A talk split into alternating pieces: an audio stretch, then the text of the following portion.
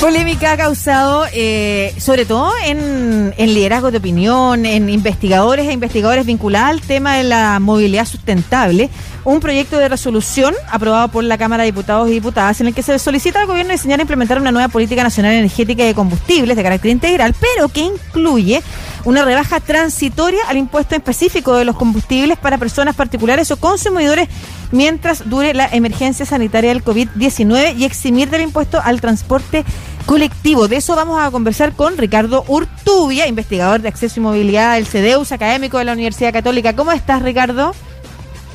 Hola, Lucía, ¿cómo estáis? Muy bien. Muy bien, también por acá. Oye, eh, primero, el impuesto específico a los combustibles es un tema que está en discusión hace mucho rato. Eh, también hay algo vinculado a, la, construcción de la idea de que rebajar impuestos en pandemia podría ser entendible, pero hay razones por las cuales, sobre todo desde el mundo de la academia, este proyecto ha, eh, ha tenido rechazo.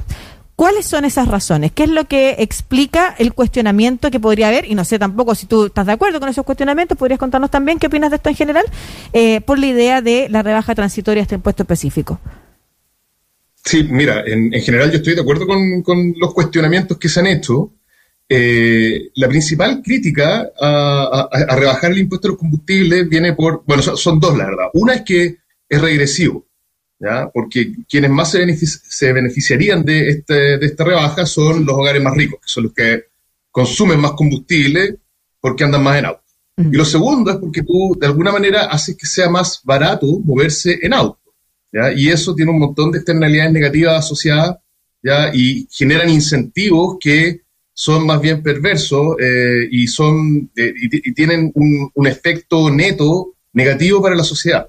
Mm, Entonces, ahora, esas son las dos principales razones para pa, pa cuestionar esto. Sí, en concreto, igual me gustaría que hicieras la diferencia entre la, la posibilidad de que nos que de, de, de, avanzar en la reducción del impuesto específico o eliminar el impuesto específico en este contexto de pandemia y también la otra que es por qué hace mucho rato viene cuestionándose eh, que continúe el, la rebasca que hay del impuesto específico.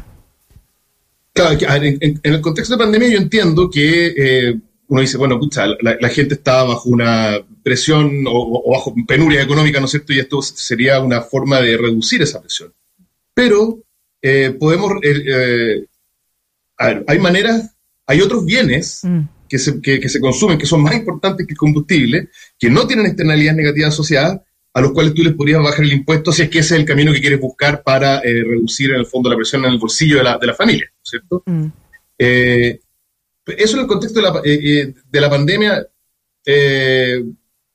está bien, digamos, uno puede tratar de hacer eso, yo, yo no soy experto en, claro. en temas tributarios. Se, pero, se puede pero, desarrollar esa discusión, pero, dices tú, tengámosla. Claro, Claro, pero si vamos a, a, bajar impuestos, yo diría, pucha, no bajemos impuestos a esto que eh, tiene un montón de externalidades negativas asociadas y un montón de impuestos perversos eh, asociados. Sí. El, los costos del auto en la, en la, ciudad, ya hay un estudio eh, más o menos reciente de, un colega mío que se llama Luis Risi, que lo hizo con el actual superintendente de eh, Medio Ambiente, que se llama Cristóbal de la Maza, de un paper que publicaron y ellos estimaron cuánto le cuesta a la sociedad ¿ya? las externalidades que eh, están al uso del auto. Y estas externalidades son del orden de medio dólar por kilómetro recorrido, por auto. Si tú sacáis la cuenta de cuánto es eh, al día eso, en una ciudad como Santiago son 8 millones de dólares al día por costos externos, por externalidades. Mm. Entonces, tenemos que de alguna manera hacer que quienes usan el auto perciban esos costos. Si no, hay, hay ineficiencia. Hay, se, la, la, gente empieza a preferir un medio de transporte que no es el que más conviene en el corto plazo. Y en el largo plazo además se generan cosas aún peores, que, que la gente empieza a percibir que moverse en auto es, es, es conveniente y te, y te, puede ir a ir, por ejemplo, más lejos. Mm. ¿ah? Y eventualmente terminas con una ciudad más expandida, con viajes más largos, con menores posibilidades de, eh, de, de, tener una ciudad compacta que, permita una movilidad sostenible. Y no solo eso, que permita también una interacción eh, social razonable. Entonces, eh, estos pequeños cambios ¿ah? pueden generar, pueden tener efectos grandes. Yo no estoy seguro de, depende en el fondo de cuánto se baje el impuesto, ¿ya? pero en todo el mundo la cosa eh, que se discute va en la dirección contraria. Claro. Cosas como eh, el combustible, hay que subirle el impuesto. ¿ya? Mm. Ahora, uno podría pensar que en regiones, claro, en regiones eh, de repente los, las distancias son naturalmente más largas, eh, o hay ciudades que tienen muy mal transporte público y en esos casos uno podría decir, ah, ya, de acuerdo. Miremoslo entonces territorialmente. Hay algunas regiones en las que tiene sentido hacer una, reducción tributaria, ¿ya? De esto. Eh, y, pero en Santiago, por ejemplo, no. Mm. Y incluso sí, uno diría, bueno, pero ¿por qué, el, ¿por qué combustible? ¿Por qué no otros bienes que son más importantes? Claro, o por qué no, por ejemplo, desde... Porque eso implica también recaudar menos desde el Estado, justo en qué momentos que en los que necesitamos que el Estado tenga más plata para poder eh, efectivamente avanzar en políticas que vayan mucho más eh, directamente relacionadas con el bolsillo de las personas, Marcelo. Sí, bueno, yo iba, yo iba a apuntar a eso también, el tema de estar rebajando impuestos en esta situación cuando necesitamos más dinero para, no sé, para la mantención de las personas que están internadas, para la mantención de los médicos, hora extra de los funcionarios de salud. Eh, hay, eh, a mí me suena esto más a que estamos a punto de tener elecciones de parlamentarios que una propuesta positiva, porque aparte de lo que dice Ricardo, el tema de la contaminación en muchas ciudades, sobre todo en la gran ciudad de Santiago, eh, la gran mayoría de la contaminación es producida por automóviles. Y uno ve que en Europa eh, y eh, en, Estados Unidos también se incentiva el uso de la movilidad a través de transporte público y te comparan siempre un bus con 40 personas y después te lo cambian a 40 personas en un auto individual. Y tú ves cómo se va concentrando, cómo el tiempo de traslado es mayor, cómo la calidad de vida de las personas se pierde porque por el tránsito. Entonces me gustaría preguntarte si crees que eh, unido a esto, a mantener o aumentar los precios eh, de los combustibles, también se debería poner la tarifa al, eh, al, ingreso, por ejemplo, al centro de Santiago, tarificar algunas zonas de alto acceso de automóviles para, también incentivar lo que sea el uso del transporte público y mejorar así la calidad de vida de todos. Bueno, e, e, esa es la dirección que están tomando o que han tomado ya algunas ciudades en el mundo y que y han sido medidas exitosas. Londres lo ha hecho, ¿cómo se llama? Estocolmo lo ha hecho, eh, Singapur lo ha hecho, ¿ya? que es decir, oiga, aquí en la ciudad, si usted quiere entrar en auto, tiene que pagar estos costos externos que mencionaba no puede, hoy, hoy en día eso lo paga Moya, por así decirlo. Mm. Lo, pagamos todo, no el que lo genera, ¿no? Y que tiene que ver con la, la contaminación, tiene un costo en salud. la congestión tiene un costo en tiempo, que también es plata. Entonces, eh, tarifica, eh, lo que se ha hecho en muchas ciudades es que esta, esta, eh, este, este problema de que en el fondo las personas no perciban el costo real de su decisión de usar el auto, ¿ya? se corrija de alguna forma cobrándole por andar en el auto, sobre todo en aquellos lugares que están más congestionados y donde en el fondo las externalidades duelen más, por así decirlo. Entonces, ese es un camino que, que, a uno le gustaría ver que, se siga, pero eh, existe un proyecto de ley para, para implementar tarificación vial en, en, Chile, que está hace como 20 años, entiendo, en el Congreso y que no, y que no avanza, que en el fondo está, está muerto.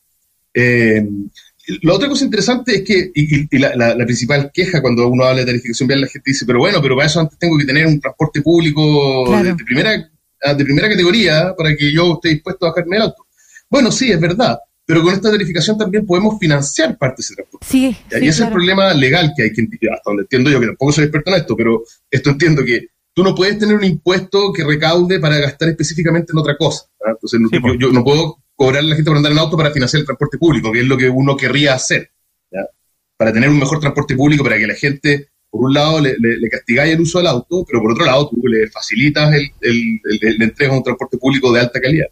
Sí, pero claro, eh, pero igual alineado con eso estaba preguntando. Primero quiero quiero eh, tomar lo que decía Marcelo respecto de que se vienen elecciones probablemente y claro, hay parlamentarios que están preocupados también de lo que pasa en su región, que era algo que tú habías mencionado, Ricardo, porque eh, por ejemplo Alejandro Bernales que del Partido Liberal y es diputado por el distrito de la región de los Lagos, cuando cuando puso que había firmado este este proyecto yo le pregunté, pero ¿por qué? Si como se sabe acaso que efectivamente va a que eso es lo primero, como que, va a beneficiar a, a, las personas más pobres y a las más vulnerables, que es como que yo cuestiono, porque quienes más se mueven en auto son efectivamente las clases más ricas, además que son las que, porque uno puede decir ya, pero en pandemia, pero además son las que más pueden hacer teletrabajo. O sea, eso también está comprobado. Hay estudios que muestran cómo en Chile son esas las familias que cuentan con integrantes que pueden y que, y que han hecho teletrabajo. O sea, ni siquiera se necesitan mover. Mm. Em, sin embargo, bueno, pero él me decía que efectivamente en su región el litro de, benzina está sobre los mil pesos. Y uno dice, pero se pueden hacer políticas focalizadas entonces y que ha, tratado de hablar con los ministros y no ha logrado. Entonces, a él era mejor avanzar, pero para mí es como el remedio es más grave que la enfermedad, finalmente va a terminar afectando mucho más porque lo que señalabas tú también es importante. Los costos de aumentar la movilidad en automóvil, la congestión, la contaminación que mencionaba Marcelo también, los costos que generan salud precisamente para los grupos más vulnerables, aquí en Santiago, por ejemplo, ¿cuántas personas mueren al año por problemas de contaminación pues. que han generado enfermedades? Es súper grave. Em, entonces, claro, no dice cuánto, y ahí te quería preguntar a ti, si nosotros pudiéramos dividir la población que se mueve, porque en Chile, en Santiago, la región metropolitana, se ha seguido moviendo gente, la gente ha tenido que salir a trabajar igual, sobre todo, precisamente, las clases más vulnerables. Y esas son las que usan transporte público. Entonces lo que necesitamos es mejorar el transporte público. ¿Cuánta gente en la región metropolitana se mueve habitualmente y usa transporte público versus la, la que usa automóvil? Sabiendo igual que se ha intentado, la, eh, que, por esto mismo la compra de automóviles ha aumentado y en fin. Hay una cosa que es muy importante, que tener un auto no significa necesariamente usarlo. ¿eh? Ojo con eso. Siempre hay un argumento como, ah, oye, en ciudades europeas 60% de la gente tiene auto. Ya, puede ser, pero... Lo tiene guardado para el viaje de fin de semana, claro. Eh, claro, hay, hay, un tema del uso racional del auto. En Santiago los viajes en auto son, son del orden de un 28%, si mal no recuerdo, según la última encuesta de origen destino, que, el, que es un poquito vieja, pero es el único dato oficial que tenemos. Y el transporte público anda por ahí en términos de, de, viaje. Metro más buses son del orden de 28%. Estoy hablando de Santiago solamente. Eh, ahora, si tú miras esto por, por, como grupo de la población, ¿ya? el primer decil ¿ya? hace más de, de, la mitad de sus viajes en auto. Claro. Y hace pocos viajes en transporte público, eh, y en cambio, el, perdón, cuando digo el primer decil, me refiero al decil más rico, ¿ah? el decil más rico, siempre confundo con el primero, el decil más rico él usa el auto un montón, ¿ya? y el decil más pobre hace apenas un 10% de sus viajes en auto. ¿ya? Y entonces, y e, ese es un dato que, que uno debería tener en cuenta a la hora de, considerar una medida como esta. No solo eso, hay una encuesta que del INE, que del 2018, que es la, la, la encuesta de presupuestos familiares, ¿ya? Que mostró que una familia del decil más rico gasta del orden de 90 mil pesos al mes en benzina en promedio, mientras que un hogar del decil más pobre gasta 4 mil pesos de benzina. Entonces, si tú haces una rebaja de los impuestos a los combustibles, lo que vas a hacer es, una, es reducir esos 90 mil pesos, ¿ya? Y va a ser un ahorro significativo para, para el 10% más rico del país. Claro, pero el porcentaje Y va a bajar muy poco, porque son 4 mil pesos en promedio para el, para el 10% más pobre, ¿ya? Sí. Y entonces, no, no, no tiene, es súper regresiva la, medida. Y a mí me llama la atención que no se puedan buscar otras, otras soluciones. El otro argumento que dan mucho es que dicen, oye, pero es que el combustible afecta el precio de todo, porque ah. los bienes se, se, trasladan de un lugar a otro, hay, hay transporte de los bienes. Bueno, hay, hay estudios que muestran que el impacto eh, de el, o, el porcentaje del costo de un bien que depende del costo de los combustibles del orden de un 2,5% del, del costo. Entonces, no es algo... Tiene eh, ¿Mm? exención tributaria lo, las empresas de carga. Y además nada asegura que la rebaja en otros eh, se vaya a manifestar la rebaja al consumidor. También en otras materias. Eso es lo otro. Cuando claro hay un estudio, todo esto que le estoy robando datos a, mi colega Alejandro Tirechini, que estudió mucho respecto en, Twitter. Hay un estudio en Alemania, que en Alemania se hizo una rebaja de, de, impuestos al, al, combustible.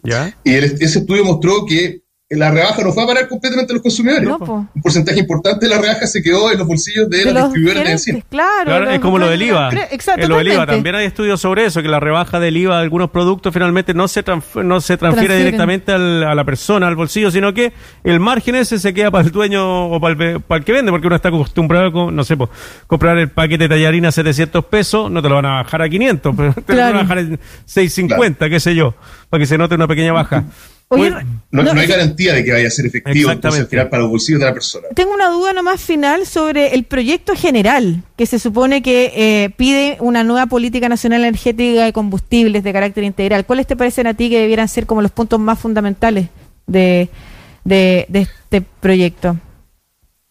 Eh, no conozco el, proyecto en detalle, pero yo creo que si una política eh, nacional de combustibles preocupada con una componente ambiental, digamos, las externalidades negativas asociadas a los combustibles deberían estar consideradas de esa forma y debería haber un impuesto verde. El impuesto que tenemos hoy día no, no, es, no se llama impuesto verde porque en verdad se, se, le puso a, los combustibles por, por otras razones. Pero ponerle un impuesto eh, pibuviano, en el fondo, que se llama, que son los impuestos que corrigen por las externalidades, a bienes como los combustibles, es eh, el camino más sensato, creo yo. O sea, en el fondo es transferirle a quien, a, a quien consume un bien que termina generando externalidades negativas, transferirle el costo de esas externalidades para que su consumo sea más racional. Claro. Y lo que se recauda, en, en- Chile no se puede usar específicamente para mitigar, pero podríamos pensar también en cambios legales que permitan usar lo que se recauda vía estos combustibles para justamente mitigar las externalidades negativas que generan el uso de estos, de estos combustibles. Y yo, yo creo que hacia allá debería ir cualquier proyecto de ley que trate de, de- de- de poner impuestos en, en este tipo de cosas. Ricardo Urtubia, investigador eh, de acceso y movilidad del, del CEDEUS, académico de la Universidad Católica, conversando con nosotros. Que te vaya muy bien, Ricardo. Un abrazo. Muchas gracias. Cuídate, chao. Nos vemos. Chao. Oye, hay